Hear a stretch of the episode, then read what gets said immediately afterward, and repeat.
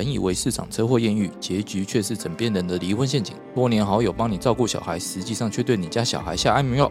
挖掘社会新闻的内幕，让你用不同角度来看新闻议题。欢迎收听《失联记录》。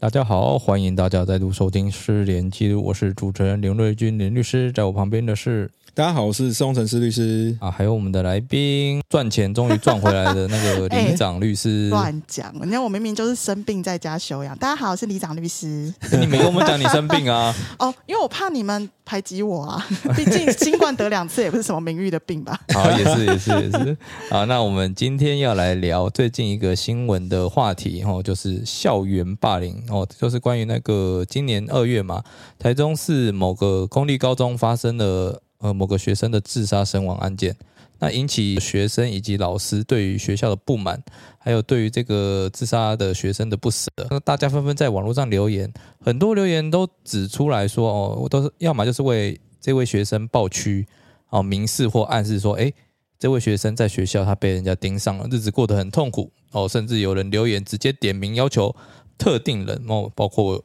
但不限于哦，学务主任这些人要求要下台。那后来这件事情，嗯，进一步由人本基金会然后召开记者会揭发，啊，台中教育局在舆论压力下，三月二十四号将校长跟本案有关的人员通通都调职，啊，代理校长到任后随即就召开教评会，将学务学务主任这些人然后停聘接受调查。那学校的小组的调查报告出炉之后呢，学校十日就召开校事会议，哦，七名涉案人员包括。前学务主任、主任教官以及两名学务创新人员有不当管教行为，造成该名高中生哦身心伤害，决议依调查小组要把这四个人依照教师法的规定移送学校考核会哦，或是相关委员会进行行政惩处。那好，我们今天就是要来讲校园霸凌。那我们来请那个施律师哦来跟我们分享一下他这边他对于这个案子的一些。呃，自己的一些心得感想。好，我先讲一下，其实呃，因为我们都是用某高中了，其实我这应该新闻都已经揭露，我们就直接讲，它就是台中市的丰原高中。那我看到目前最新的，好像是前两天的一个新闻，是说好像那个校长前几天的新闻，应该是校长好像也被就是记过八职了。所以说，因为这个目前看起来是这个校园霸凌事件的这个状况呢，已经导致就是呃，不管是校长还有其他的这些管教的。主任啊，教官这些都有已经受到呃行政相关的行政惩处。那我觉得我们必须要先来了解，就是说最近啊，不知道大家有没有感觉，是说校园霸凌的这个事件啊，至少目前这几天来讲，都频频的出现我们的视野中当中。最可能一个原因是 Netflix 上了那个《黑暗荣耀》的关系，第二季。对，那出来之后，就记者啊看到说，哦，校园霸凌这题材真不错，然后去找这些新闻出来。你们这个是这样子？哎，其实我老实说，我个人也是这样觉得。因为其实我前两天其实也接到一个学校要来请我当那个学这个所谓校园霸凌事件的这个调查委员，然后我就问他说：“哎，我就问那个主任说：，哎，为什么现在这个校园霸凌事件这么多？”他就是说：“啊，就是因为那个黑暗荣耀的关系，然后就是学生好像就比较意识到这所谓的霸凌或者被霸凌这种意识，就会。”主张呃，就快就来寻求这个救济哈。不过讲到黑暗荣耀，我们刚好来讲一下所谓的外国外的霸凌事件来做借鉴哈。其实国外霸凌事件，假如说以黑暗荣耀来看，这件其实很有很有趣的一件事，是说黑暗荣耀这个导演呢，其实后来被被爆料说他在高中阶段呢。曾经也是一个霸凌的这个加害者。当时我看到的这个新闻资料来看，好像是说，当时因为他高中时候他的那个女朋友在另外一个学校，然后因为就是女朋友因为他的名字，因为这导演的名字好像带有一点点那个谐音的话，好像带有一点点意涵，然后就被那个来嘲笑。结果这个导演呢，就从校外去找人去打那个他女朋友这些同班同学，然后听说就是还有。好几次的这种霸凌的状况，这是我看新闻的啦。所以有人就这听起来比较像那个八嘎囧寻寻仇而已啊。对，哦，好，他们觉得这算霸凌就对了。对，嗯，然后所以他们弄他们这个新闻的一个标题说，加害者去拍摄被害者的复仇故事。其实这开一开始的时候，这导演还否认，然后后来的话，其实最后面我看到的新闻是说，他有向这些加害者、哎被害者来去表达歉意，所以也证实说确实有这件事情。那另外，其实韩国大家都知道，它其实是一个算是就是怎么说阶级或是这种尊卑观念比较严重的这个，他们有严严格的学长学弟制，对，好像就是他们的那种上下的尊卑比较比较明显，所以其实他们韩国的这种，就我看到这样的韩国的校园霸凌事件，其实也相对来讲算是比较怎么说？就我们一般人的外外界的观察来看，应该也是比较多，不然怎么会有一个专门拍一个霸凌的这个黑暗荣耀故事？那另外他们还有提出所谓的校园霸凌保险。当然，校园霸凌保险叫做“我的小孩好好成”，或是什么卡罗头校园守卫。这东西就是说，假如说你真的因为校园霸凌事件的话发生的时候呢，他们可以帮你，哎，第一个，假如说真的发生霸凌事件的话，我可以帮你赔偿多少钱？那另外，假如说校园霸凌事件需要所谓的律师费跟所谓的这些相关的一些费用的话，保险是可以垫付的。所以，假如呃说，等一下，我这边要先问一下，嗯，那他的保险事故到底是保障要赔钱的那一方，还是被欺负的那一方？呃，被欺负的那一方是被欺负的那一对方？应该是被欺负因为他不是责任险啊。呃，责任险应该就是加害人，他如果要赔偿的话，对，要不然的话，你只讲校园暴凌保险，那人家会想说，哦，我今天霸凌别人还有保险多少钱？他应该是被害者啦。你是限于被害者嘛？嗯就是被害者，他可以用这个保险费去请一些专业的人士来协助他。可是这个赔钱的最，因为你要知道，校园里面都是未成年人嘛。那未成年人，那你赔他这个钱，那最后还是进他父母口袋啊？那会不会有这门生意出来？今天你想想看，霸我今天被霸凌了，哦，那保险公司解决的方法就是赔我钱。但问题是我可能只是要好好念书，再来你赔的钱又没办法补偿我已经失去的青春时光，不被霸凌的青春时光，然后再来这个钱又是进了父母口袋，那有没有可能父母就会常常让我去转学，然后无法适应班班级里面，然后导致我常常被霸凌，常常领这个保险金？这也是有可能啊。如果这个父母亲真的这么恶劣，宁可他的小孩一直被霸凌，然后他从中一直得取这个保险金的，这感觉是另外一种家暴吧？我我觉得这个会不会太太广泛？那可是这个再报一个家暴保险，这个应该也不是只有霸凌会出现，这应该是所有的保险滥用都有可能会发生，嗯这是有包含假装自己忧郁症，然后不断的去骗取保险金，这个应该都是有可能的。就看他们那个保险条款怎么设计嘛。但是我记得他们那种霸凌的保险，它好像是它是实支实付的，就是说你是真的有去请了什么专家，他才真的去付那个专家的钱。哦，就是说我可能我去心理咨商，哦，对对对，他付给你一个心理咨商费，是需要有收据去核销，所以他并不是说你一旦主张被霸凌，霸凌成立，他就赔你一百万，并不是这样子。所以我精神慰抚金我也要不到这样子。嗯，目前好像看起来他们那个金额也都没有很多哎、其实他好像就是让你有些必要的费用，你不用因为说你可能家境比较穷苦，你没办法去请到这些人为你伸张正义，嗯，嗯他大概是有一点是这种带这种性质，所以他不太像是有些人以前是很爱住院，有没有？因为住院一天他可能就领两万，等 下对啊我们不要教这个东西。没有，现在没有，现在没有了，哦现在没办法对对，现在没有了，现在没有办法，大家生不逢时，没有办法，大家就认了，好不好？哈，对，所以就是我在想说，你刚刚讲的那个担忧，可能在这种霸凌上的保险应该比较不太会发，但如果真有这种父母的话，我想大家也是要记得打一一三啊，这就是家暴啊。对啊，然后再保一个家暴保险。好像没有这种保险，你要不要转开保险公司？你头脑在动的太快。不行啊，那个要经管会同意啊。我提的这些提议，经管会都会否决。哦，对，好，对尽管会我们开另外一集来讲，来骂他我。我们让 我们继续施律师让请继续。没有没有，其实我我是说，其实大家知道是说，其实假如说有一个企业愿意推出所谓的保险项目的话，就代表这已经是算是一个怎么说？有一个多数人聚集会发生的事情，因为保险的话，其实不会是少数人，保险保保险必须要有一个大数法则。对，就是他他这样才有办法去，因为保险毕竟还是一个盈利事业嘛。那假如说这是少部分的话，它其实不可能会构成所谓的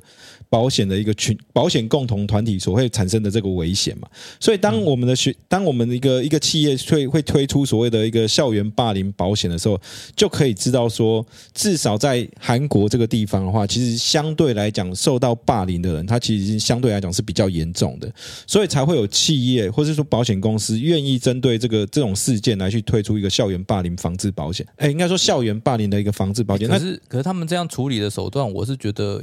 你是不是太简单，就只是花钱而已？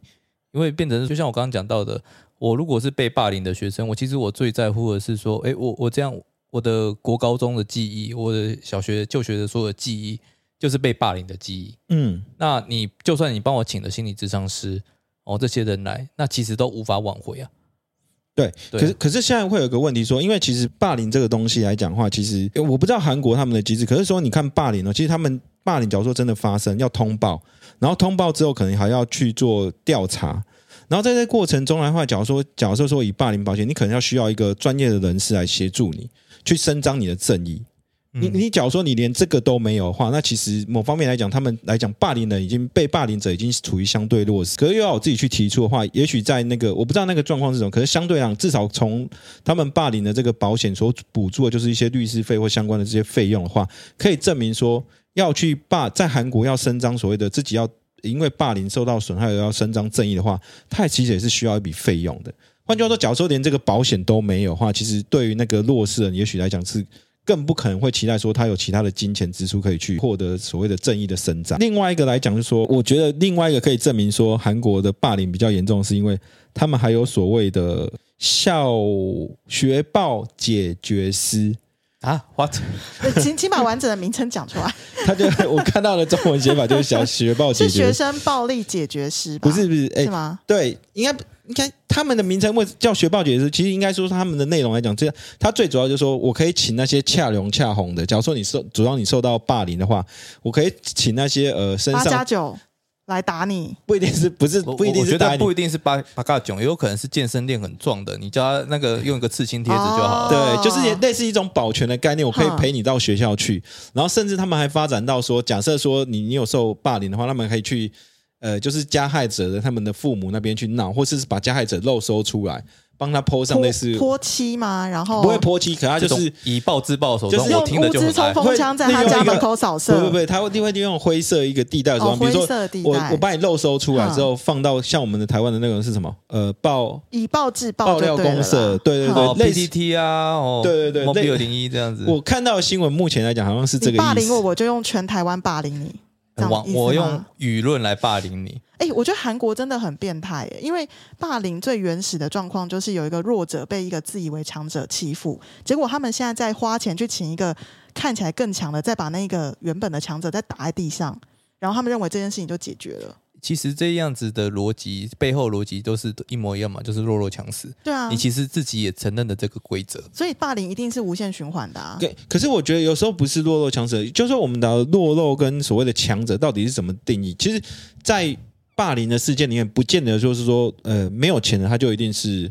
弱势哦，不不一定哦。因为有时候你有钱的，你还是或是你一般中产阶级，你可能还还是到学校去，你还是会受到霸凌啊。你你懂我意思啊？就是其实这个东西我就会想到那个嗯呃，大你们有没有看过那个《Legal High》日剧那一部？呃你认真看吗？还是随便看？当然是认真看的。哦